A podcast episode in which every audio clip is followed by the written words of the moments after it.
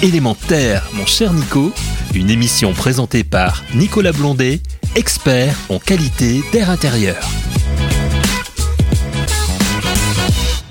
Chers auditrices, chers auditeurs d'Élémentaire, mon cher Nico, bienvenue pour cette euh, nouvelle émission d'Élémentaire.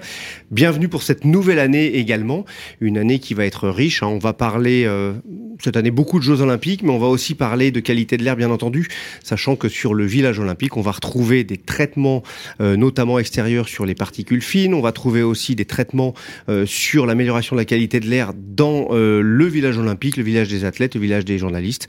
Donc tout ça fait l'actualité autre point aussi que l'on voit dans l'actualité, c'est un petit peu moins drôle, mais on est toujours là aussi euh, pour faire prendre conscience que cette qualité de l'air, elle est non seulement nécessaire, mais il faut que chacun s'en empare pour toujours euh, considérer que on a beau avoir le réflexe de respirer, si pendant deux minutes on n'a pas d'air, bah, notre vie peut être euh, euh, grandement mise en jeu.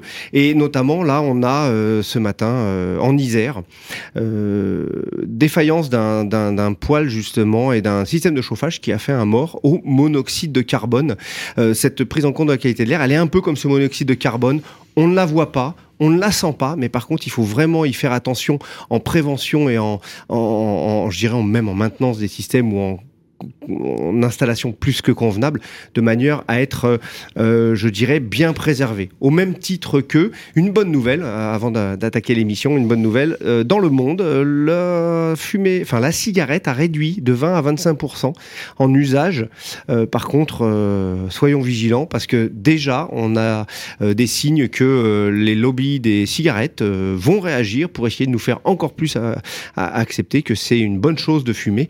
Moi, je rappellerai juste un chiffre Hein, ça rapporte à l'État 14 milliards euh, la cigarette sur les taxes, mais par contre, en coût de la santé direct et indirect, c'est 75 000 morts, mais c'est surtout aussi 120 milliards de coûts derrière. Hein. Donc à un moment donné, euh, voilà un, effet positif de ne pas fumer, c'est rentable euh, et c'est surtout très bénéfique pour la santé pour nous et pour ceux euh, euh, aussi qui ne fument pas, puisque le tabagisme passif, c'est quand même 5% des affections euh, de ceux qui, au total de ceux qui fument. Donc c'est quand même extrêmement lourd.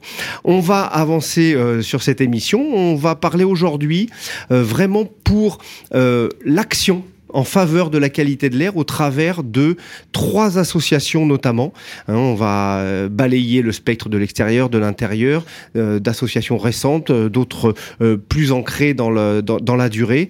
Et je reçois tout d'abord autour de ce plateau, et on va évoquer comment bien prendre en compte cette qualité de l'air et pourquoi faut bien la prendre en compte avec le professeur Denis Charpin de l'APPA, l'association de prévention de la pollution atmosphérique.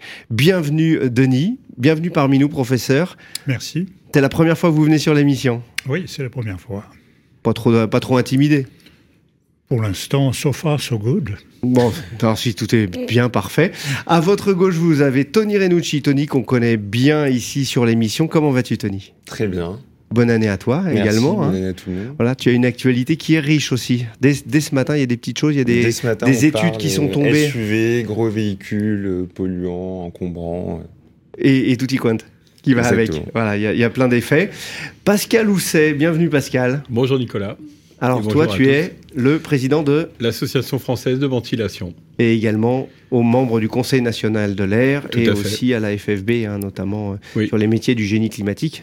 L'UMGCCP. Voilà, pour parler de la ventilation un peu aussi et de l'Association française de ventilation, puisque la ventilation fait partie du génie climatique finalement. Tout à fait. Une association, on en reviendra dessus tout à l'heure, qui est complètement l'énergétique associée à la qualité de l'air. On peut pas le dissocier du tout.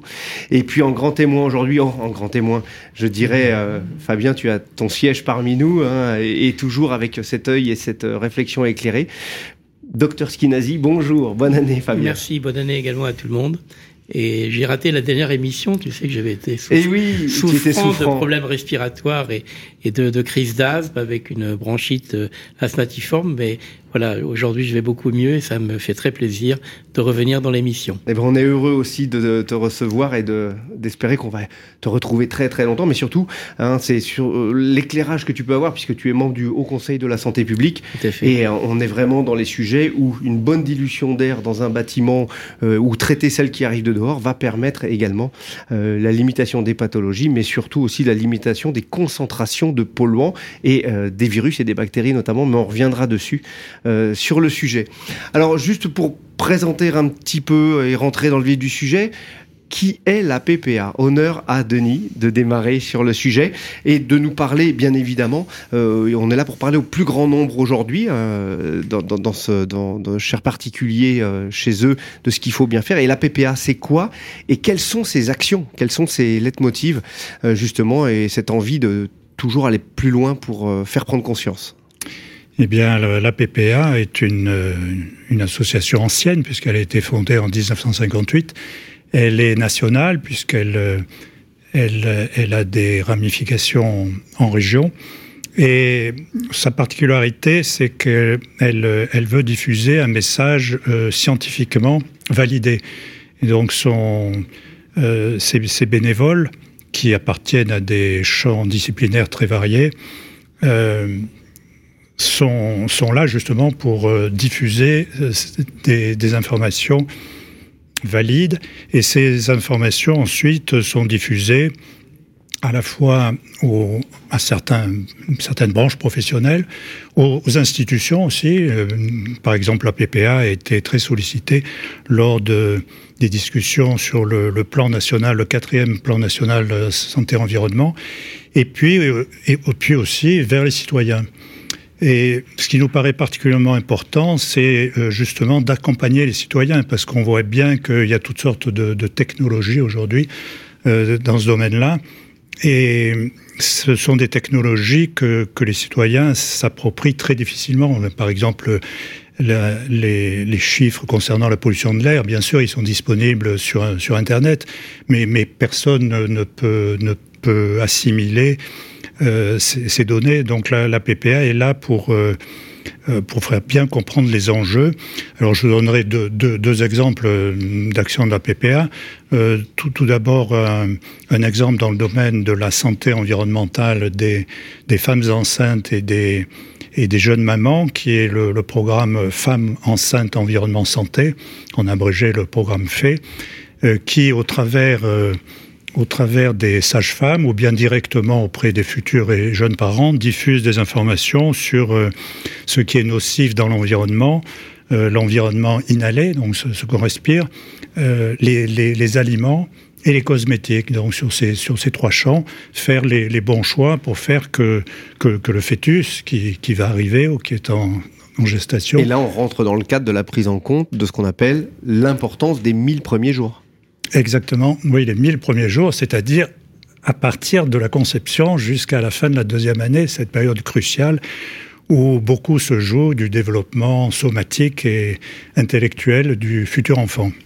Alors, deux, deuxième exemple, ce sont ce qu'on appelle les conseillers en environnement, conseillers habitat santé, qui sont des, personnels euh, auxquels les médecins font appel quand euh, la pathologie, les symptômes des patients qu'ils ont en phase 2 euh, sont euh, en partie liés, en tout cas, aux conditions de, logement. Donc, ces personnels qui sont formés spécifiquement au, tra au travers d'un diplôme universitaire euh, vont se rendre chez, chez, la personne et puis surtout s'entretenir avec les, occupants, faire le tour du logement, faire euh, des, différents mesurages et à l'issue de tout ça, euh, rédiger un rapport qui est envoyé bien sûr au médecin qui en a fait la demande et au, aussi à la personne. Mais tout ne s'arrête pas là parce qu'une fois que le constat est fait, eh ben, il s'agit d'essayer de remédier à la situation, essayer de, de, contrôler la, source de pollution.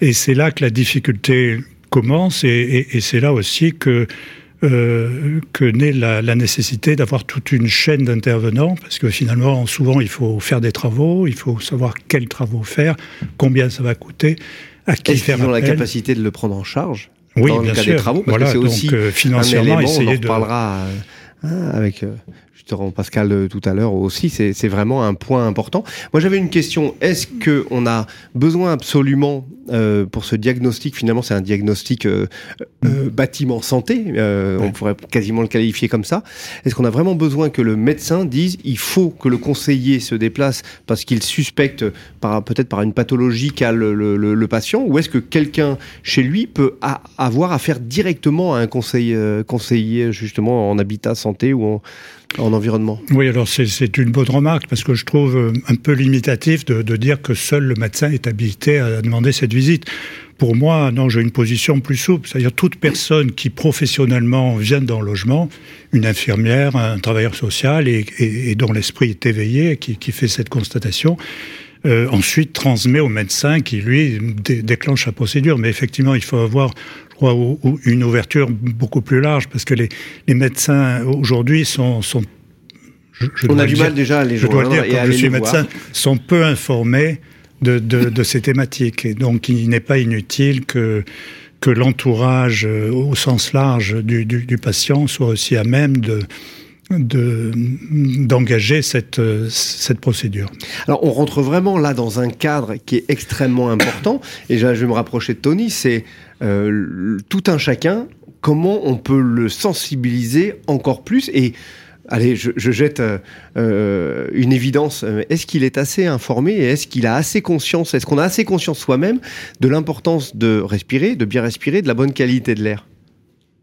Alors, probablement jamais assez. Mais par contre, c'est vrai que quand on sonde les Français, et on l'a fait d'ailleurs avec euh, Fabien Skinesi. Vous faites beaucoup fait d'études, oui, avec On euh, a fait Respire. un, un sondage national sur les perceptions de la qualité de l'air par les Français.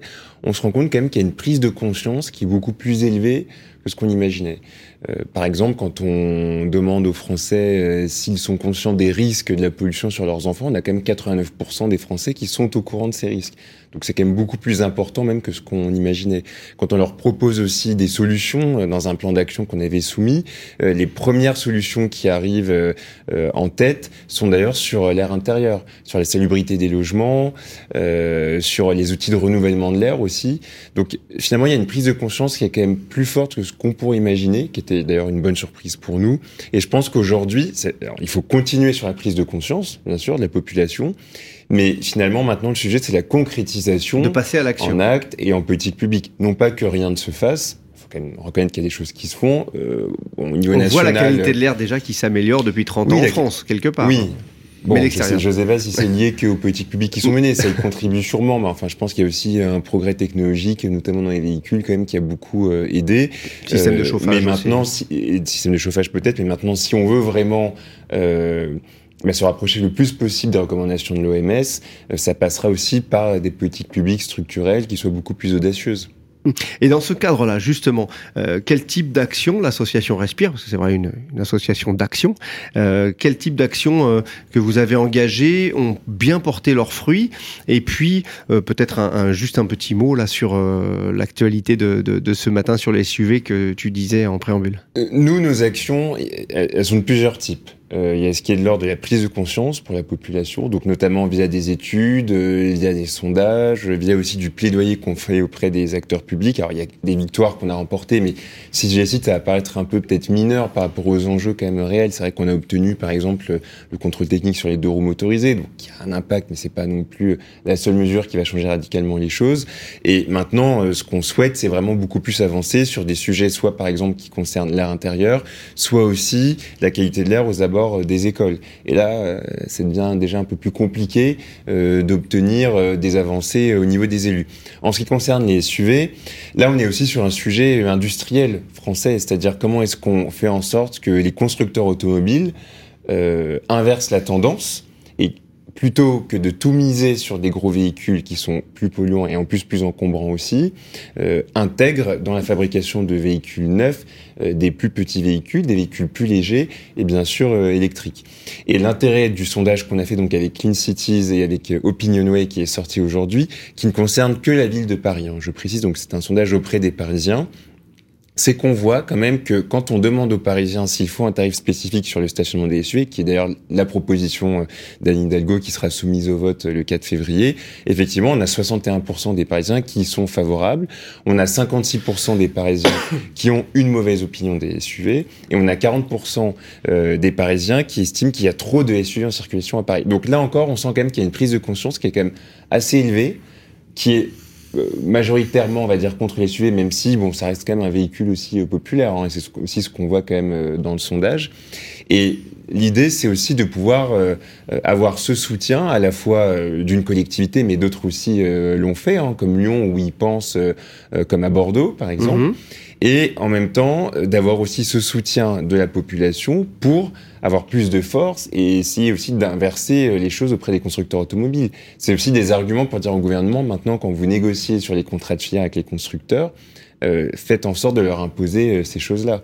Le constructeur justement automobile, puisqu'on on parle de ce sujet, est-ce qu'il y a déjà certains un petit peu plus en réflexion ou en action que d'autres, ou plutôt comment ils reçoivent ce genre de d'informations? Est-ce que c'est quelque chose euh, euh, qui les contraint, qui les embête, ou ils se disent oui, on a quand même quelque chose à faire, il va falloir qu'on y réfléchisse, oui, ou on a déjà commencé à le faire.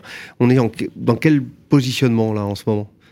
Enfin, on voit naître beaucoup de ces réflexions, hein, donc on est peut-être au début de quelque chose. Oui, aussi. oui. Non, mais en même temps, ils investissent quand même et on voit quand même des véhicules euh, plus légers, mais c'est pas euh, le cœur du business parce que Mhm. c'est pas là qu'ils font le plus de marge. Mhm. Donc aujourd'hui, de toute façon, la, la part des SUV dans les véhicules neufs, elle a considérablement euh, augmenté hein, depuis même plus de 10 ans. Euh, et aujourd'hui, c'est sur ces véhicules-là qu'ils font le plus de marge. De toute façon, c'est quand même 59% plus cher qu'un véhicule euh, standard. 59% quand même. Ouais, hein. en moyenne. Alors Donc, quand, quand on pense, et Pascal va réagir, quand on pense que la ventilation ça coûte pas très cher, mais chez soi, on- finalement, on- n'y pense pas spécialement. Mais par contre, pour mettre une voiture, on est prêt à mettre beaucoup d'argent. en tout cas, c'est plus Ok, rentable. ok. C'est plus rentable pour les constructeurs. Bien sûr, bien Voilà, sûr. Donc, euh, je ne dis pas qu'il n'y a pas de réflexion ou de stratégie ou d'investissement sur d'autres types de véhicules, mais c'est pas le cœur du business. Mhm. Pascal, justement, pour l'Association française de ventilation, et donc on vient de passer de gros consommateurs de euh, un peu d'énergie, même si on fait ce qu'il faut, mais aussi on a une part d'enveloppe de ce, de ce monde de l'automobile qui est fort. Comment trouver sa place et comment faire prendre sa place à la, à la ventilation pour euh, avoir euh, et, et vraiment porter maintenant ces lettres de noblesse pour dire non non la ventilation euh, je sais que tu le dis euh, souvent et, et ici aussi la ventilation c'est le poumon de l'habitat Oui, tout, tout, tout à fait. D'ailleurs, euh, je le dis, mais je, je, je, je tiens à, à rendre l'expression euh, au docteur Skinazi, qui euh, effectivement est à, à l'origine de cette expression et que, que j'aime à reprendre puisqu'elle est, elle est, elle est avérée. Euh, oui, je voudrais juste rebondir, si tu me le permets, Nicolas, quand même rapidement sur euh, la mobilité. Euh, on en avait déjà parlé un peu dans cette émission euh, à d'autres occasions. Euh, je veux parler de la mutation des entreprises du bâtiment sur les, les, véhicules des entreprises du bâtiment. Il y a une vraie mutation qui se fait, il y a un vrai engagement. Euh, en cœur de ville, hein, alors c'est vrai à Paris, c'est vrai à Lyon, euh, on a en tout cas dans le monde du génie climatique de plus en plus d'entreprises euh, qui se sont mis à, à la mobilité euh, verte, hein, euh, vélo, des, des, des, choses, véhicules électriques, etc. Donc on, on a une, une, mutation qui est en train de s'opérer avec une vraie volonté d'y aller, même si aujourd'hui on considère que malheureusement nous n'avons pas des, des, solutions de véhicules adaptés pour les professionnels. En, en, termes de parce que là le, le, on parle du poids hein, des, des, SUV mais pour les, les utilitaires c'est aussi un, un, sujet. Voilà mais je tiens à souligner quand même la vraie volonté des entreprises du, du secteur du bâtiment et notamment de, du secteur de la génie climatique qui concerne la ventilation d'être exemplaire aussi en ce sens et de remplacer tous ces véhicules diesel euh, pour euh, pouvoir euh, travailler avec des véhicules propres ou moins sales comme nous le disait souvent notre ami Jean-Luc Fugit. Alors dans, dans, ce, dans cette prise en compte je dirais et de la ventilation et de, mmh. ce, de ce, bon air à l'intérieur ouais. parce que on va paraphraser mais le, le, le poumon la ventilation pour qu'elle soit le poumon du logement ou du bâtiment mmh. c'est pas très compliqué on fait rentrer de l'air, on va le filtrer à la base dans l'idéal, hein, comme le fait un peu notre nez. On va descendre vers, par notre trachée sur les poumons et là, va s'opérer, euh, je dirais, un équilibrage de température aussi, parce que le temps que ça descende pour arriver sur les poumons complètement froids, qui n'a pas respiré de l'air très froid ou très chaud qui est, gênant à ce niveau-là Il faut bien aussi avoir ce, phénomène de, je dirais, de, régulation. Et une fois dans les poumons, ben, l'air, il va opérer une dilution et un échange, et ensuite, on va expulser cet air vicié de manière à, à avoir euh, pouvoir laisser la place pour euh, reprendre un peu de l'air neuf et avoir nos organes qui fonctionnent aussi très bien. Hein, je profite euh, là d'utiliser. des études aux États-Unis, hein, notamment sur le- le- l'environnement santé qui, est ressorti. hein, les niveaux de pollution, on le trouve au niveau des COV, on le trouve aussi au niveau des CO2. Bah, plus la pollution augmente et plus on voit les capacités cognitives des personnes qui diminuent. Et ça, on le rapproche dans les milieux scolaires, on peut le rapprocher chez nous. Euh, Il y a également, je fais une parenthèse, il y a euh, ma prime adapt qui euh, aussi arrive. On parle aussi de prime rénov. Et dans ma prime adapt, une prise en compte aussi de la ventilation est importante parce que des personnes qui sont obligées de rester très longtemps chez eux, à un moment donné, il faut qu'ils aient un bon renouvellement de l'air parce que euh, on sait aussi que euh, une activité limitée, mais des organes moins euh, alimentés, on va se retrouver avec des muscles, on va se retrouver avec de la de la réflexion, du cognitif moins, euh, je dirais moins alimenté. On va peut-être aussi avoir des personnes qui vont euh, contribuer à ça, à perdre de, des pertes d'équilibre et autres. Donc on a un vrai rôle aussi de la ventile sur ce la ventilation sur ce plan-là. Et donc du coup, euh, avec l'association française de ventilation, euh, vos actions, euh, vos ordres de marche par rapport à tout ça, parce qu'il y a quand même Oui, grand alors, sujet. Je, je voudrais, je voudrais rebondir. euh, effectivement, euh, tu as parlé Nicolas de, de, de ma prime rénov hein, et, des, et de l'ANA. Donc, euh, on parle beaucoup des travaux d'ampleur dans la, la rénovation des, des bâtiments. Donc, on s'inscrit bien évidemment dans, dans cette démarche ambitieuse. hein. Rappelons, euh, l'ambition, c'est plus de 200 000 rénovations d'ampleur euh, pour euh, 2024, et je pense que ça s'étalera aussi sur euh, d'autres années. Euh, cependant, on peut regretter une chose pour le sujet qui nous intéresse aujourd'hui, euh, la ventilation et la qualité d'air intérieur. Pourquoi? Puisque dans les premières propositions de texte de ma prime rénov de l'ANA, était bien spécifié, l'adage aussi qu'on répète souvent à l'AFV, c'est pas de rénovation sans ventilation. Et il était écrit dans les textes que lorsqu'on rénove euh, un bien, avec euh, un accompagnement d'aide euh, consistant, euh, il y a l'obligation effectivement de traiter la ventilation, ce qui semblait tout à fait euh, une bonne chose, euh, puisqu'on constate trop souvent des rénovations. On a tendance à faire euh, des cocottes minutes, des, des, des rénovations. On faisait euh, des bouteilles etc., thermos et voilà. avec les températures qui Et- augmentent, on a et des en- cocottes minutes. En, oui. en- en opérant euh, complètement les systèmes de, de ventilation. Et malheureusement, euh, ça n'a pas été repris euh, dans le texte final et non plus dans les certificats d'économie d'énergie. Donc la Nation française de ventilation, nous sommes mobilisés actuellement pour faire euh, évoluer les, textes. Et d'ailleurs, euh, j'aurai l'occasion demain de m'exprimer euh, sur ce sujet lors d'une conférence. Très bien. Alors justement, on, a- on en a pas fini parce que ça fait quand même des années et des années euh, sur le sujet, sur la ventilation. On est face à des, des, des, des prises en compte qui sont, je dirais, réglementaires au niveau des débits, puisque on sait que euh, on doit être dans un volume d'air respirable à minima et on doit être aussi dans un renouvellement de l'air à minima qui nous permet d'assurer euh, que notre, euh, je, dirais, notre corps fonctionne bien. Et ça, c'est important. N'oubliez pas, vous qui êtes chez vous, hein, à un moment donné. Euh, J'étais ce matin à une visite sur une école où il y avait peu de renouvellement de l'air et euh, quand un élève se sent pas bien, on avait tendance et cette expression est ressortie, bah euh, va t'aérer, va prendre l'air dehors, tu seras mieux. C'est quand même terrible d'avoir des réflexions et des éléments comme ça, ça peut faire sourire, mais ça veut bien dire que dans la classe, à un moment donné, il va falloir qu'on, aussi qu'on traite cela. Il y a un grand plan aussi de rénovation des écoles, ça Pascal, tu peux, Oui. le, tu peux en parler? Oui, euh, effectivement, il y a un programme ambitieux euh, qui a été proposé déjà depuis un peu plus d'un an. hein. Euh, 40 000 plus de 40 000 établissements scolaires à rénover. À rénover à la fois sur la partie thermique, parce que là aussi il y a des lacunes, mais bien évidemment profiter de ces dispositifs pour traiter d'une manière efficace euh, les sujets de, de la ventilation et de la qualité d'air intérieur. Et si tu me permets, Nicolas, Mmh. je voulais rebondir sur un point tout à l'heure sur ce qui a été exprimé euh, sur les, les problématiques santé euh, dans des bâtiments existants, hein, notamment en logement. Nous, il y a un sujet sur lequel on, on- on se bat également au sein de l'Association française de ventilation, c'est la maintenance. On le voit, ça a été dit par l'in- l'incident, l'accident que, que tu as indiqué ce matin où il y a eu malheureusement un mort. Euh, on voit bien avec les chiffres qui sont apportés avec des problématiques santé quand même considérables et qui augmentent d'année en année. hein, je parle sous contrôle euh, des experts. Euh, nous, on prône et on répète, il faut de la maintenance. Il n'y a pas assez de, de maintenance. À partir du moment où la, la maintenance est bien établie sur les, les bâtiments, qu'ils soient collectifs ou non collectifs, d'ailleurs individuels de même façon, eh bien, on évitera évitera ce genre de problématique parce que ça nous permettra de d'anticiper les phénomènes et, et de pouvoir euh, régulariser une bonne partie des soucis. Alors peut-être qu'on va pas tout éradiquer tout de suite, mais on permettra de régler. Donc il faut absolument que euh, les bailleurs, euh, les, pro les propriétaires, les copropriétaires, etc., les copropriétés mettent en place des, des, des, des, des maintenances, des contrats d'entretien.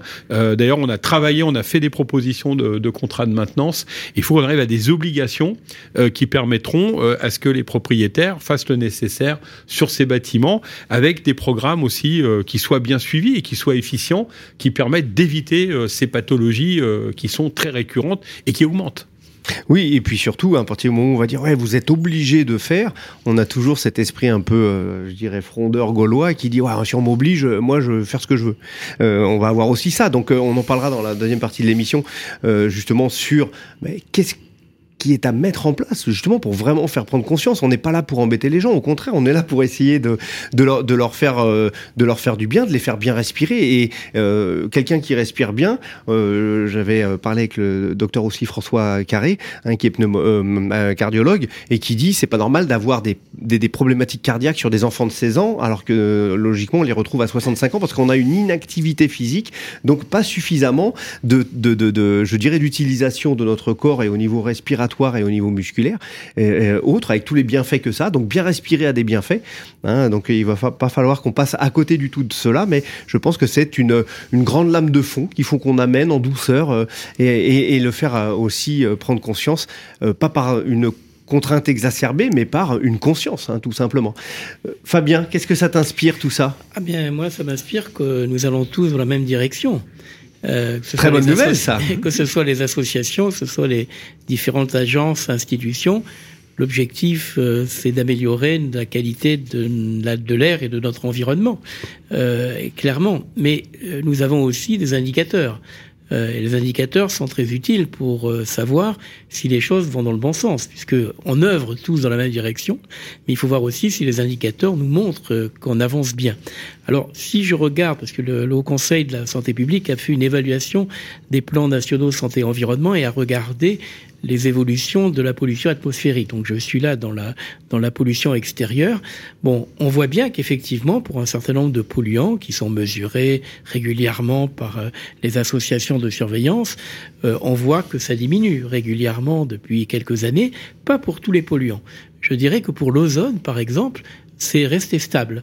Et donc, ce qui veut dire que euh, les, les, polluants primaires qui sont émis, on peut améliorer la situation, que pour les polluants secondaires, avec le changement climatique et le réchauffement, c'est un peu plus euh, difficile. Mmh. Mais quand je dis que c'est un effet positif et que les, les concentration de polluants diminue, il faut regarder aussi les valeurs sanitaires. Or, euh, comme tu le sais, l'Organisation euh, mondiale de la santé a proposé euh, des valeurs en matière de particules, de dioxyde d'azote, et là, j'allais dire, on en est bien loin. Et donc, ça veut dire que si on va tous dans la même direction, il faut que nos actions soient encore plus, impor plus importantes. Ne rien lâcher. Et voilà, il faut continuer. Alors que ce soit dans la pollution atmosphérique extérieure, pollution ambiante, mais aussi dans l'air intérieur, parce que dans l'air intérieur, on s'aperçoit qu'il y a souvent, alors euh, Tony l'a dit également par rapport au sondage auquel j'ai participé, il y a une prise de conscience, certes, mais prise de conscience ne veut pas dire action.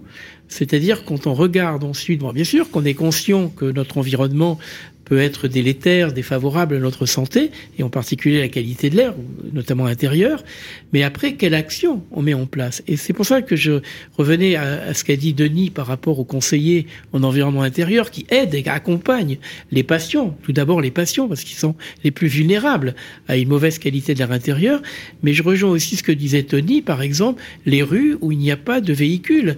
Euh, on parlait des gros véhicules polluants, mais aussi d'éviter la pollution de proximité car nos enfants respirent un air, certes, qui est avec des polluants émis à l'intérieur, mais aussi avec des polluants qui viennent de l'extérieur.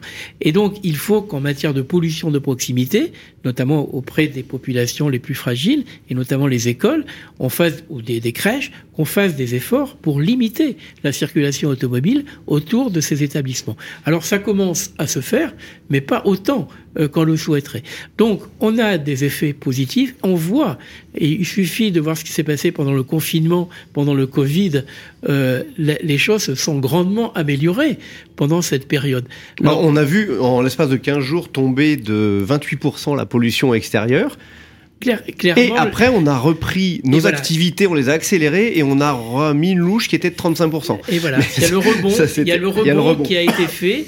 Euh, malheureusement, on n'a pas euh, tenu compte des, efforts qui avaient pu être faits mmh. et qu'on pourrait poursuivre.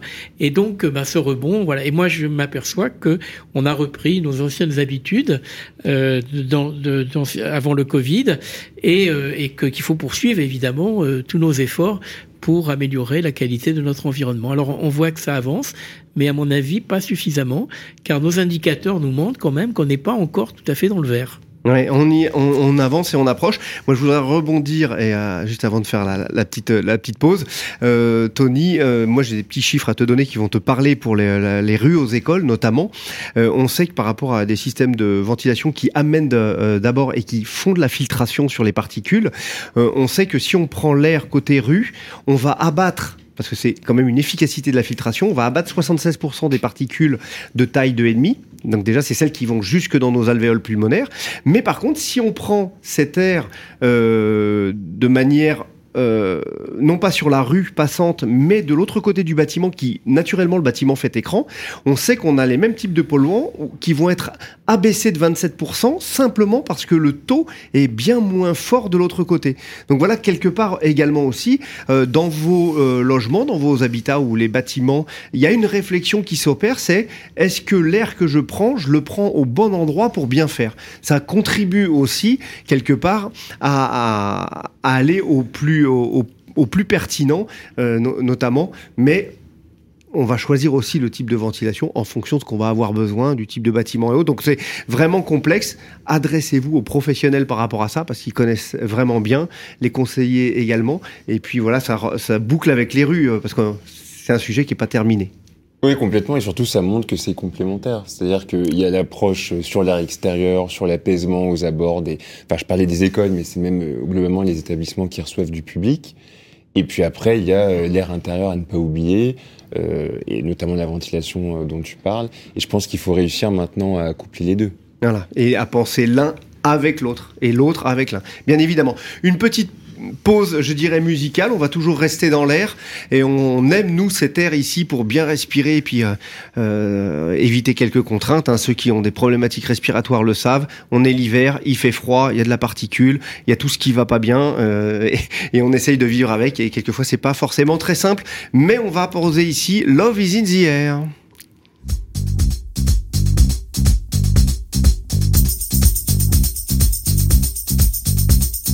Love is in the air, everywhere I look around. Love is in the air, every sight and every sound.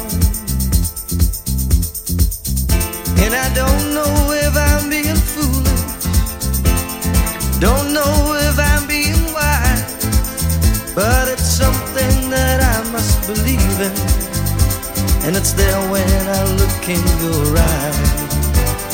Love is in the air, in the whisper of the tree.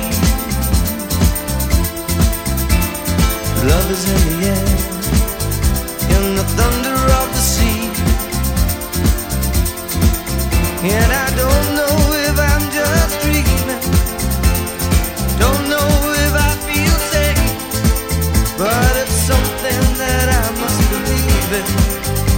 and it's their way.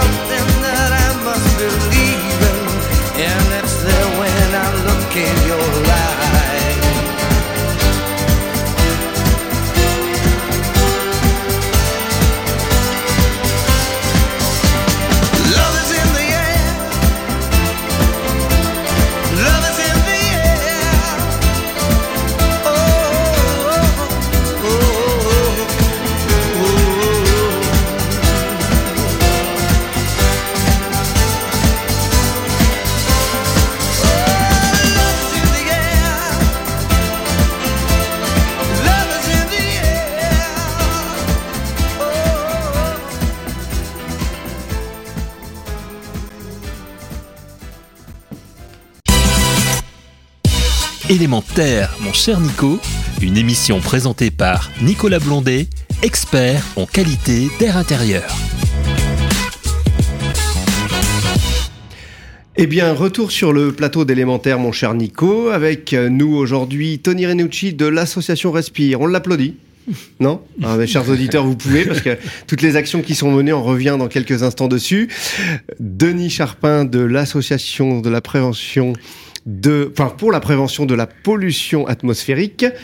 Pascal Housset, le président de l'association française de ventilation. Hein, on va, on brasse de l'air, mais on a un grand plaisir de le brasser dans, dans le bon sens et comme il faut, et dans, surtout dans les débits et les échanges euh, nécessaires et, et utiles. Et Fabien Skinazzi, membre du Haut Conseil de la Santé publique, un fidèle de l'émission, mon cher Fabien. Bienvenue à vous quatre. Tony, alors on parlait de cette qualité de l'air qui s'améliore dans la première partie de l'émission. Euh, on peut dire également, euh, paraphraser Fabien, euh, je dirais, on va tous ensemble maintenant dans la direction. Euh, une grande majorité va dans cette direction. Il y a, peut, peut y avoir quelques dissensions ou des, des intérêts particuliers qui font que c'est pas le cas.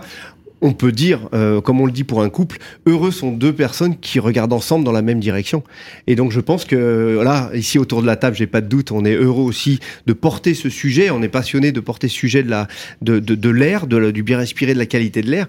Mais à un moment donné, euh, il faut aller aussi dans la bonne direction. Et euh, tu me parlais tout à l'heure d'un d'un chiffre notamment qui émane de la ville de Paris, ou plutôt du, du- de, oui de, de la ville, qui dit qu'il y a plus de 200 maintenant, euh, 200 euh, rues aux écoles. Qu'est-ce qu'une rue aux écoles et Justement, euh, je sais que l'association Respire est aussi euh, énormément derrière ce sujet et de l'avoir porté. Euh, ça implique quoi?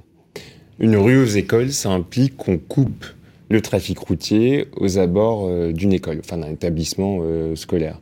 Euh, donc ça passe par une piétonisation, ça passe par une fermeture de rue, parfois ça peut être aussi ce qu'on appelle une aire piétonne, c'est-à-dire que seuls les riverains peuvent accéder, ou aussi ça peut être une zone de rencontre, c'est-à-dire qu'on limite la vitesse à 20 km heure, et globalement on essaye euh, de pacifier, d'apaiser, voire même de mettre des aménagements urbains, par exemple pour que les enfants jouent, pour qu'on puisse s'y poser, qu'il y ait des bancs, etc.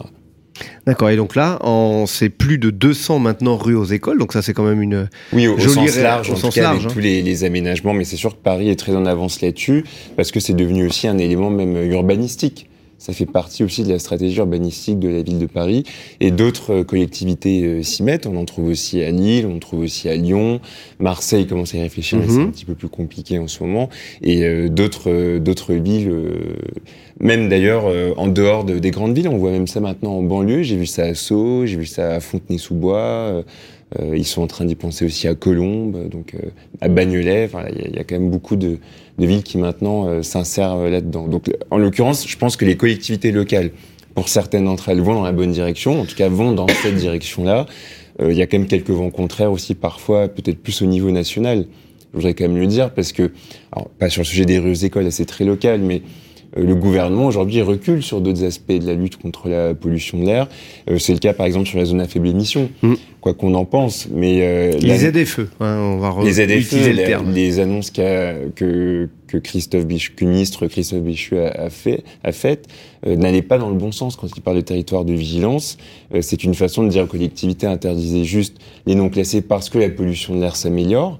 Ce qui est comme une analyse euh, contestable parce que Mhm. c'est pas complet de dire la pollution de l'air s'améliore si on le dit comme ça. Mm. Et derrière, euh, aux collectivités maintenant lâchez la bride et ne faites plus des calendriers ambitieux de renouvellement euh, des véhicules. Et donc, qu'est-ce qui s'est passé ensuite? Eh ben, on a vu des collectivités euh, renoncer à l'interdiction, par exemple, des critères On 4. considère que c'est acquis, puis que c'est très bien comme ça. Les Bah, autres ont on fait leur leur job dit- et nous, on n'a pas besoin de le faire, La situation non est bonne, la, la qualité de l'air s'améliore. Donc, il n'y a plus besoin de se précipiter à interdire des critères, quoi qu'on pense des critères. Donc, qu'est-ce qu'elles ont fait? Eh ben, à deux ans des élections municipales, elles ont reculé. Donc, c'est ce qu'on a vu, euh, sans forcément les stigmatiser, mais dans plusieurs collectivités. Et là encore, je voyais ce matin euh, la métropole euh, de Rouen qui disait sortez-nous euh, du calendrier national des cinq métropoles concernées par les ZFE parce qu'on a fait les efforts, on améliore la qualité de l'air. Mais dans tous les cas, euh, je pense qu'il n'y en a aucune aujourd'hui qui respecte euh, les recommandations de l'OMS, hein, il me semble, sur les 40 et quelques. Peut-être Saint-Nazaire, je crois. Il me semblait avoir vu Mm. ça. Enfin, donc, et, et les efforts seront peut-être même plus importants à faire parce qu'on est en train de réviser la directive européenne et que derrière, euh, ben, ça s'appliquera aussi au droit français avec des normes qui seront a priori plus restrictives. Peut-être pas aussi ambitieuses qu'on veut, mais plus restrictives. Donc là, on va pas du tout dans le bon sens. Donc un pas en avant, deux pas en arrière. Oui. Et on Bah, se dit que, que deux si pas en arrière. et voilà, et si on se dit et ça c'est vraiment aussi une réflexion qu'il faut qu'on ait pas tous, qu'il faut surtout pas avoir, c'est de se dire ouais, mais on, a lancé quelque chose, les autres le font, donc ça aura un impact sur moi sans que j'ai besoin de le faire. C'est surtout ça qu'il faut pas mettre en œuvre, au contraire. Euh, Oui, on a besoin de l'effort de chacun. Je vais te donner la parole, Pascal, mais je reprends une phrase aussi qui est importante, qui est, qui est qui est l'essentiel, enfin je vous dirais l'essence de la PPA. Hein, on est convaincu que chacun peut euh, être acteur de la qualité de l'air et de sa santé. Là, chacun, le mot est important, convaincu que chacun doit faire. Là, on, là, on est vraiment dans cette euh, démarche et dans, dans cette ligne-là. Pascal, je je Oui, rapidement, c'était pour rebondir sur les ZFE, ça complète mon propos tout à l'heure sur la volonté euh, dans, dans nos activités d'avoir une, euh, une mobilité propre. Euh, cependant, aujourd'hui, nous n'avons pas l'offre technique. C'est-à-dire qu'aujourd'hui, les véhicules électriques utilitaires, je parle, proposés pour nos entreprises, nos artisans, etc., n'ont pas des autonomies suffisantes, sont à des tarifs exorbitants que, que nos artisans euh, ne peuvent pas avoir, des niveaux d'aide euh, qui sont euh, disproportionnés, et puis on nous dit bah il y a des solutions véhicules hydrogène. Euh, des véhicules à plus de 100 000 euros, donc euh, et, et, et- en même temps, donc là encore moins euh, possible. Alors même s'il y a des aides effectivement euh, consistantes, ça reste toujours très très cher. Et donc au- au- aujourd'hui, c'est un frein que nous avons. C'est-à-dire que ça fait euh, près de 5 ans aujourd'hui que nous nous battons. Et là, je parle au nom de la, la Fédération française du bâtiment pour travailler avec les constructeurs automobiles français pour avoir une offre euh, de véhicules adaptés. Et aujourd'hui, on, on a un constat clair, c'est qu'il n'est pas adapté. Et donc, c'est aussi euh, un frein pour les, les ZFE, puisque dans ce cas-là, euh, bah, lorsque nos entreprises viennent euh, dans Paris ou dans les grandes, grandes agglomérations pour faire des chantiers, bah, l'idée, c'est d'avoir des véhicules, effectivement, euh, qui soient le plus propres possible et éradiquer les, les diesels de- des parcs des sociétés. Mais ça a un coût, il n'y a pas l'offre, il n'y a pas l'autonomie et il n'y a pas les structures. Voilà, donc c'est important de le dire. Il y a la volonté, en tout cas de notre côté, mais euh, ça reste compliqué. Donc on espère qu'on on arrivera à faire avancer ces sujets-là et à répondre aux critères de. ZFE. Denis, vous, Oui, prendre la parole? sur la question de d'informer la population et de l'accompagner, oui, je voudrais souligner que euh, on a on a des données finalement assez peu nombreuses sur l'impact sanitaire de la pollution intérieure parce que chaque logement est particulier. Dans la même rue, on peut voir des situations absolument différentes. D'où l'intérêt vraiment d'accompagner les personnes. À Marseille, on a un projet qui se met en place dans les, dans les cités, bon, qui sont, qui sont des, des zones pas très favorisées, euh, qui vise à envoyer des, des, des, des citoyens justement de la communauté, des sortes d'ambassadeurs ou ambassadeurs, on pourrait dire, pour euh, Regardez le mot, ambassadeur, c'est pas mal. pour faire évoluer les pratiques des, des, des ménages, quoi, des, des choses extrêmement pratiques, voir comment fonctionnent les familles et puis qu'est- qu'est-ce qu'elles peuvent faire de façon simple pour euh, améliorer la qualité de l'air dans leur logement.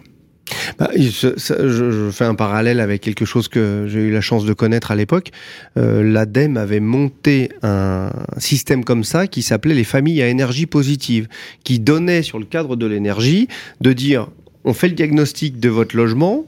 On accompagne, c'était des ambassadeurs de ça qui disaient, ben euh, là vous avez une capacité de euh, réduire euh, vos- les types d'ampoules, vos types, votre chauffage, euh, peut-être une, un, un investissement dans un nouveau type de chauffage pour baisser encore vos consommations, des pratiques tous les jours, baisser vos volets dès que la nuit est tombée, parce qu'on sait que c'est 6 à 7% de gains de- d'énergétique. Là, ça voudrait dire que dans ce cadre-là, on irait vers, on pourrait aller vers quelque chose qui soit des ambassades air, donc des ambassadeurs de l'air. Euh, on pourrait utiliser à peu près le même schéma finalement, parce que c'est de dire on a des systèmes ou des habitudes ou des pratiques euh, qu'on sait vertueuses et il suffit de dire bah, essayez-les chez vous. Euh, parce que chez vous c'est je dirais adapté pour agir de telle manière. Parce qu'en fait vous le disiez bien hein, Denis hein, il y a les tous les logements chaque logement est différent et L'impact le plus fort dans le logement sur la pollution, notamment, c'est l'usager qui est à l'intérieur. Il y en a combien? Il a l'habitude peut-être de faire sa cuisson de telle manière, parce que vous, vous avez- Tony, vous avez aussi travaillé sur les émissions de, de, de, de- de- je dirais de COV sur les sur les cuissons euh, à la poêle et, Gaz, et- oui. à- au gaz et autres. Donc du coup, euh, il y a peut-être un, un, un chemin à creuser là, à cet endroit-là, n'est-ce pas, Fabien? Oui, en fait, euh, pour éviter toute ambiguïté, parce que tout à l'heure on a beaucoup parlé du trafic euh, automobile, et je comprends euh, tout à fait, mais il y a d'autres sources de pollution. Et donc, c'est pour ça qu'il ne faut pas aller dire uniquement sur une source particulière. Bon, c'est vrai que réduire le trafic routier, ça réduit la pollution chronique atmosphérique, ça réduit aussi le bruit. Hein. Il faut pas l'oublier pour nos enfants euh, autour des écoles, comme on l'évoquait, ou autour des Des établissements études montrent en d'ailleurs que la première des nuisances, c'est le bruit, Donc et c'est pas deux- celle-ci qu'on les traite en deux vont premier. de pair, en fait, et réduire la pollution sonore, ça va aussi avec la réduction de la pollution atmosphérique. Mais ce que je voulais dire aussi par rapport à tout ce qui vient d'être évoqué, c'est que vis-à-vis des, des personnes ou des différents acteurs ou des familles, je pense qu'il marche le moins bien, c'est l'injonction. C'est-à-dire, je suis le sachant, donc je vous dis de faire comme ça. Moi, je pense qu'il faut aller plutôt vers la co-construction. Mm. La co-construction, c'est-à-dire qu'on réfléchit ensemble comment on peut améliorer les choses. Et plus on, on va avancer avec les personnes en co-construction de telle ou telle action, plutôt que des injonctions, telles que peut le faire le gouvernement. On fait des injonctions de telle ou telle chose, c'est mal vécu. Et puis euh, ça culpabilise, ça culpabilise aussi les personnes, ça, ça les rend inférieurs aussi par rapport aux sachants. Donc je trouve que la participation, la co-construction avec les différentes parties et notamment les familles, notamment dans, dans les environnements intérieurs, eh bien on arrive à avancer. Et surtout, moi ce qui me paraît le plus important et je crois que tu l'as dit aussi, c'est la connaissance ou la méconnaissance qu'ont les personnes actuellement. Alors, on vous parle de la pollution atmosphérique, bien sûr, parce que ça c'est connu. Je suis pas sûr qu'ils connaissent tout à fait les sources liées à la pollution atmosphérique. Et en général, ils vont avoir une connaissance un peu partielle du sujet. Et quant aux environnements intérieurs, je m'aperçois aussi qu'il y a une méconnaissance des problématiques, des sources de pollution, sur quoi on peut agir, etc. Donc, cet effort de co-construction avec euh, les familles, avec les différents acteurs, permet aussi d'avancer puisqu'on est dans la phase action. Comment on peut avancer de manière euh, plus intelligente avec l'ensemble des parties prenantes? C'est pour ça, comme on le disait Denis, à un moment donné, l'ambassadeur est quelqu'un également qui va, je dirais, apporter euh, ce partage, cette aide, mais qui connaît aussi les personnes vers lesquelles il euh, s'adresse. Oui, Donc à un moment donné, il y a déjà une, Ouais. Je dirais, un- une appétence plus particulière, qui de fait- dire une acceptation Oui, qui- à minima de, de ce sujet. Cette personne fait partie de la communauté. Et donc, comme, disait Fabien, elle est naturellement, elle est mieux acceptée. Voilà, faut passer de- du, du bruit qu'on entend à l'écoute. Parce que c'est- exactement ça, à un moment donné. Euh, en, en ce qui concerne justement ces, euh, ces, ces prises de conscience, ce, cette envie d'aller euh, parler au plus grand nombre. On, a des- différentes organisations ici. Pascal, notamment dans le monde de la ventilation, on se dit la ventilation, l'association française de ventilation, association de filière, c'est une asso de, je dirais, de, professionnels pour des professionnels, mais pas que. Euh, non, le, le- l'Association française de ventilation va bien au-delà, puisque effectivement, c'est une, une association de filière de professionnels a, pour but justement euh, de, de solutionner les problématiques euh, à la fois grand public, euh, à la fois euh, bâti, bâtiments euh, divers et variés, que ce soit le tertiaire, puisque on opère également euh, dans le cadre du décret tertiaire, rénovation des bâtiments tertiaires. On a parlé des établissements scolaires également tout à l'heure. Je voudrais juste faire une remarque par rapport à la cuisson gaz quand même, parce que avec l'expertise quand même qu'on en a, à partir du moment où les, les ventilations euh, des systèmes euh, de, de cuisson gaz sont bien respectées, euh, selon une réglementation qui, qui date là aussi d'avant des années 80, euh, 78 me semble-t-il, Mm. on n'a pas ces problématiques-là. Mais ce qui a été soulevé tout à l'heure à juste titre, c'est que là, on commence à constater des problématiques suite aux cuissons gaz parce que souvent, les ventilations sont obturées. Et donc là, effectivement, ça crée des, des difficultés. À partir du moment où les systèmes de ventilation, que ce soit euh, ventilation, euh, là pour le coup naturelle, euh, pour le- les installations gaz, selon les, les- les règles de l'art, et ventilation mécanique dans certains cas, puisque les textes le permettent, on n'a pas, de- on n'a pas de problématique. Mais le souci, c'est quand les gens, là aussi, par désinformation ou en pensant dire, bah, je vais, je vais fermer les bouches de ventilation, j'aurai moins de déperdition de, de chaleur, ça leur permet de, de- de corriger les choses et, au final, ça ne fait que fait qu'aggraver. Voilà.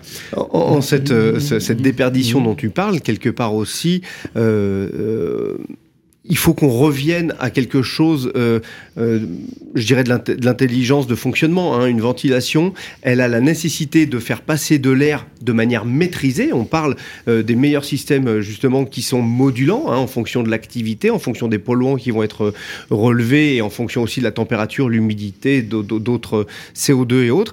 Mais à un moment donné, il faut bien avoir conscience que de l'air qui est maîtrisé dans son volume et dans sa vitesse n'est pas un inconfort. Et la consommation énergétique qui est associée est minime par rapport à une justement pas de ventilation ou une ventilation euh, qui On- nous amène on- beaucoup on a plus loin. on a une consommation qui est mieux maîtrisée, puisqu'on dit ventilation mécanique contrôlée. Bien sûr. Donc, quel mot contrôler Donc, on contrôle effectivement euh, les débits d'air, mais on contrôle aussi euh, les consommations énergétiques, puisque quand on dit euh, aérer, finalement, c'est ça pourrait être la solution. Euh, quand on voit le, le- des déperditions énergétiques que ça que ça engendre, finalement, quand d'ailleurs il y a des études hein, qui commencent à bien à bien prouver ces propos-là, euh, ça justifie. On l'a vu avec les établissements scolaires justement euh, avec la période Covid, on a dit il faut ouvrir les fenêtres. Ok, ça a été une solution euh, un peu dans l'urgence hein, euh, nécessaire. Par contre, on, on a eu euh, de la même période après avec la, la période Ukraine, etc. Des hausses énergétiques terribles qui font qu'on a on s'est retrouvé des établissements scolaires qui avaient des, des notes de consommation énergétique qui étaient plus maîtrisées là pour le coup ni contrôlées. Mmh. Euh, voilà, donc euh, il faut vraiment qu'on arrête de, de penser que à partir du moment où on a de la ventilation mécanique, ça va consommer de l'é- de l'énergie, c'est énergivore, etc. Non, c'est l'inverse qui se passe. C'est que si l'installation est bien réalisée, bien dimensionnée, faite par des professionnels, finalement, on maîtrise les coûts Et énergétiques. bien entretenu. Et bien, Et entretenu, bien voilà, évidemment. bien entretenu. ça va, ça va de, ça va de pair. Et on, et on est sur des niveaux. euh, je prends un grand garde-fou sur le prix, mais on est sur des niveaux de ventilation avec les systèmes modulants qui ont des consommations de la ventilation inférieures à 40 euros par an. Euh, 40 euros pour avoir une bonne santé, moi je signe euh, 10 fois. Hein, euh, à un moment donné, il faut, euh, je préfère euh, euh, m'assurer et me sentir bien euh, chez moi, parce que après tout est relatif. Et puis on a aussi notre notre cerveau qui s'habitue à ces problématiques-là, donc il faut euh, faire attention. Mais sachez que euh, c'est pas difficile et ça coûte pas cher de bien faire finalement. Hein, euh, ça coûterait même moins cher. On parlait tout à l'heure des SUV, c'est-à-dire si on prend des voitures plus petites, plus légères, qui consomment moins, évidemment pour le porte-monnaie, ça va se voir très vite. Hein, ça va se chiffrer en dizaines de milliers d'euros.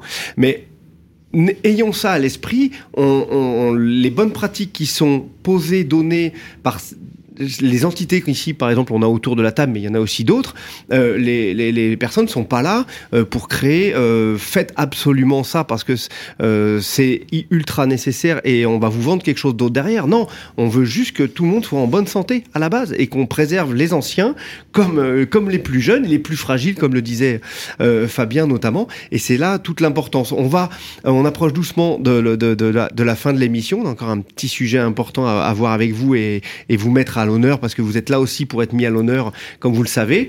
Euh, un petit mot de la fin sur les perspectives. Euh, je dirais, allez, on regarde un peu loin devant soi et on se dit bon, bah maintenant, qu'est-ce qu'il faut vraiment qu'on fasse euh, pour continuer à progresser dans notre domaine et peut-être le- avec les autres, hein, des associations les unes avec les autres, des mm, organisations professionnelles les unes avec les autres. La parole peut-être Tony d'abord? Ouais, Ça rejoint peut-être les sujets de Oui. respire, mais alors là, le spectre est grand comme ça peut-être.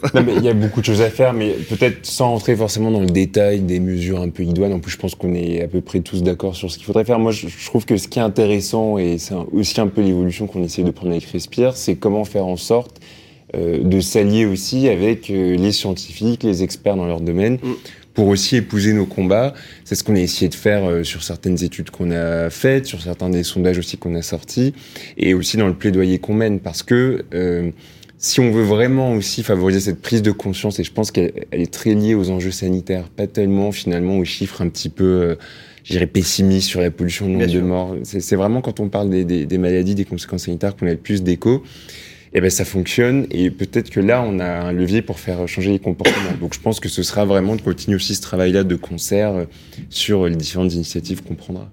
Ça me rappelle la maman qui m'avait appelé, qui habitait Grenoble. Elle m'a dit Je vais acheter une nouvelle maison. Est-ce que vous pouvez me dire si je me mets dans une zone qui sera bien pour mes enfants? Bah, On a souvent ce genre de questions. Voilà. Donc euh, on est vraiment dans une prise de conscience qui est intéressante. Denis, pour vous? Alors, euh, en, en conclusion, oui, j'aimerais revenir sur l'information de la population, du citoyen, parce que vraiment tout, tout est euh, tout succès est, est lié à cette prise de conscience au quotidien, euh, puisqu'on rappelle que le, le citoyen, la, la personne dans nos sociétés passe au moins 80% de son temps dans des espaces clos. Et pour les enfants et les femmes enceintes, c'est dans le logement au moins 12 heures par jour. Donc c'est vraiment là qu'il faut faire porter nos, nos efforts. Oui, et puis le syndrome du bâtiment malsain, il faut le, je dirais, l'éradiquer complètement parce que le bâtiment doit prendre soin de nous, comme vous, au travers de vos organismes notamment. hein. vous êtes aussi là pour la bienveillance euh, vis-à-vis de ceux qui vont être les usagers, autant des bâtiments que euh, des lieux de circulation, que des lieux d'éducation, que des lieux de, de santé, hein, parce que évidemment, la PPA est aussi avec euh, nombre de ses membres qui sont des personnels de santé hein, et, et distille aussi des auprès de ces personnels de santé pour les sensibiliser encore et, et encore plus. Pascal, pour l'Association française de ventilation. Oui, bah, rapidement, c'est co- co- continuer la continuer la montée en compétences euh, de, de nos, ent- nos entreprises, de nos artisans, euh, un, un travail de plus en plus collaboratif, effectivement, euh, avec le milieu médical aussi pour une meilleure compréhension de la qualité d'air intérieur et des nécessités. Euh, et puis, bah, on aimerait à terme effectivement que nos artisans soient un peu les, les, les docteurs des systèmes de ventilation, euh, euh, cœur, euh, poumon de, l'habitat. Voilà, dans quelques mots, ce qu'on pourrait, ce qu'on pourrait indiqué comme feuille de route pour l'AV. Très bien, merci. Bah, toutes ces, euh, on est sur des belles lancées. On va continuer, on va continuer à se voir. hein. Comme je le dis, la problématique de la qualité de l'air, c'est pas une actualité, c'est du, euh, du, du phénomène de chaque jour et d'aller beaucoup plus loin. Et notamment le mot de la fin pour Fabien, mais on va parler de ce que vous avez Oui. devant vous. On est là aussi euh, pour parler de, de- de- En- en des- fait, des, je- des mises en, en lumière de ceux qui font les choses au jour le jour. Oui, en, en fait, je dis, on disait qu'il faut faire euh, beaucoup d'efforts, évidemment, pour avancer et pour améliorer les choses, mais je crois aussi qu'il faut faire encore plus d'efforts pour combattre les fausses solutions. Car euh, on nous propose aussi, il y a des solutions et, qui sont ac- acceptables, validées scientifiquement, et c'est celles qu'on va promouvoir. Mais en parallèle, il faut aussi combattre les fausses solutions qu'on nous propose, et, et là, ça demande encore plus d'efforts, que j'allais dire. Ah, là, il y a vraiment beaucoup de, beaucoup de choses à faire. Fabien, un petit mot sur euh, euh, le, le livre, parce qu'on est aussi là pour ça, pour mettre en Oui, lumière bah, ce qui a été fait il y a quelques années. Là, j'ai contribué effectivement à cet ouvrage sur la qualité, Montre-le la- euh, sur, sur la qualité d'air intérieur. C'est bon? Euh, ici. Là, comme ça? Voilà. Voilà, sur cet ouvrage. Et j'ai écrit euh, deux articles euh, dans cet ouvrage, l'un portant sur le syndrome du bâtiment malsain et l'autre sur le bâtiment et Covid. Et dans les deux cas, la ventilation joue un rôle important. Pour le Covid, la ventilation a joué un rôle très important pour éliminer les particules virales présentes Diluer dans l'air. les évacuer, mais aussi dans le syndrome du bâtiment malsain, le Sibulic syndrome, la ventilation joue aussi un rôle important, car euh, souvent ces bâtiments sont faiblement ventilés, avec une ventilation défaillante. Et dans des exemples que j'ai eu à traiter dans, dans ma carrière professionnelle, il y en a un qui m'a marqué, c'était un open space où euh, il y avait de la ventilation, Mais malheureusement, la circulation de l'air dans le dans les dans l'open space, dans le plateau technique, se faisait très mal. Et donc, il y avait des poches de confinement. C'est la première fois que je voyais ça. Il y avait des endroits, ce qu'on appelle des zones mortes de ventilation, des endroits où le confinement était élevé. On mesurait des niveaux de CO2 très importants. Et donc, la, la ventilation, ça joue un rôle très important pour améliorer évidemment la qualité de l'air intérieur, mais également la santé, le bien-être euh, des occupants. Sinon, ben, on a ces phénomènes de symptômes qu'on a regroupés sous la dénomination du syndrome du bâtiment malsain. Donc voilà, j'ai trouvé que cet ouvrage était intéressant parce qu'il regroupait un certain nombre d'informations sur la qualité d'air intérieur, et donc j'ai eu l'honneur de participer avec deux papiers, deux articles dans ce dans cet ouvrage. Et un ouvrage aussi collaboratif, puisqu'il y a eu 16 écrivains euh, sur ce livre qui euh, ont fait de, ce livre, alors je dirais le premier euh, sur la qualité de l'air au global, la qualité de l'air intérieur, de ce qu'il faut faire quand on rénove un logement, de ce qu'il faut faire quand on en fait un neuf, de si on fait rien du tout, ben, ce qu'il faut faire quand même. Et ça donne un éclairage. Et il a été euh, énormément diffusé. J'en suis le premier surpris, euh, puisque avec tous ceux qui m'ont rejoint pour euh, pouvoir le mettre en le mettre en lumière. Et surtout, on le fait pour ce livre a été fait pour euh, éclairer, faire prendre conscience et euh, je dirais partager euh, l'action notamment. Et c'est pour ça que ce livre, vous savez tous, quand on écrit quelque chose, quand on fait une œuvre, il y a des droits d'auteur. Et j'avoue qu'aujourd'hui, bon, on a parlé avec Fabien, avec d'autres membres euh, écrivains, et vous vous trois, vos associations, ce, dont, ce que vous représentez, ben, on est heureux de vous partager les droits de ce livre euh, à, à ce jour. Euh, et bien évidemment, pour euh, au regard des actions que vous menez, euh, des actions euh, et, du, bon sens que vous mettez dans ce qui est fait euh, notamment, et également ben, en- à titre d'encouragement pour continuer à, suivre cela. Voilà, on n'a pas fait ça pour nous, on a fait ça pour que, ben, évidemment, ça fasse un, premier pas pour aller beaucoup plus loin.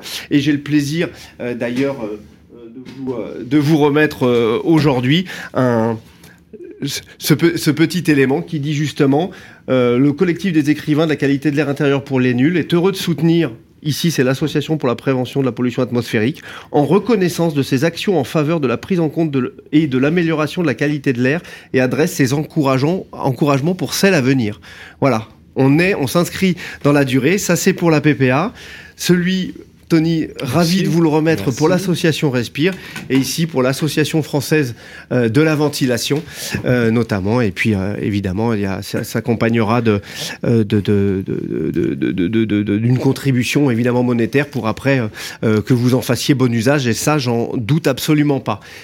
Je vous remercie. Un petit mot pour chacun en quelques secondes parce qu'on est vraiment euh, au, au bout de l'émission. Merci beaucoup Fabien euh, pour tout euh, pour pour tout ça et puis pour les auditeurs qui veulent le retrouver. il est dans toutes les bonnes crèmeries, Fnac et autres. Merci Nicolas, en tout plaisir. cas pour le, ce don à l'association. Et puis, bah, si effectivement des personnes souhaitent se procurer ce livre, voire livre dédicacé, euh, comment, comment faisons-nous pour en avoir d'autres? Eh ben, vous allez euh, sur tous les, sites euh, de, on a, bon, je cite des marques, hein, Cultura, on va trouver les grandes librairies, on va trouver la Fnac, on va trouver Amazon, tout le monde.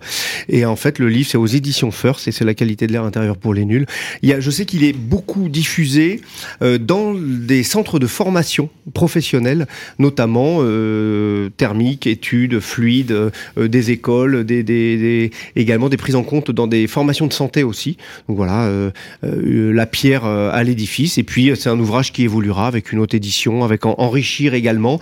Ça a été le premier ouvrage où il a été question de justement euh, de la Covid 19. Hein, Fabien, on avait rajouté le, c'était en cours de finition pendant la Covid et on a rajouté le chapitre euh, justement pour aller plus loin et, et ne pas oublier on a parlé pas que de la Covid, on a parlé justement des, des, problématiques justement de pathologies associées euh, euh, et des pandémies surtout euh, qu'on retrouve dans les bâtiments.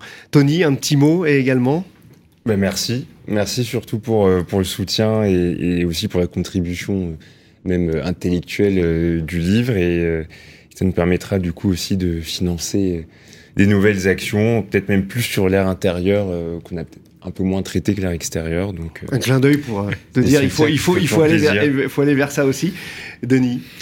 Eh bien, merci Nicolas pour euh, cette aide et la PPA saura en faire bon usage.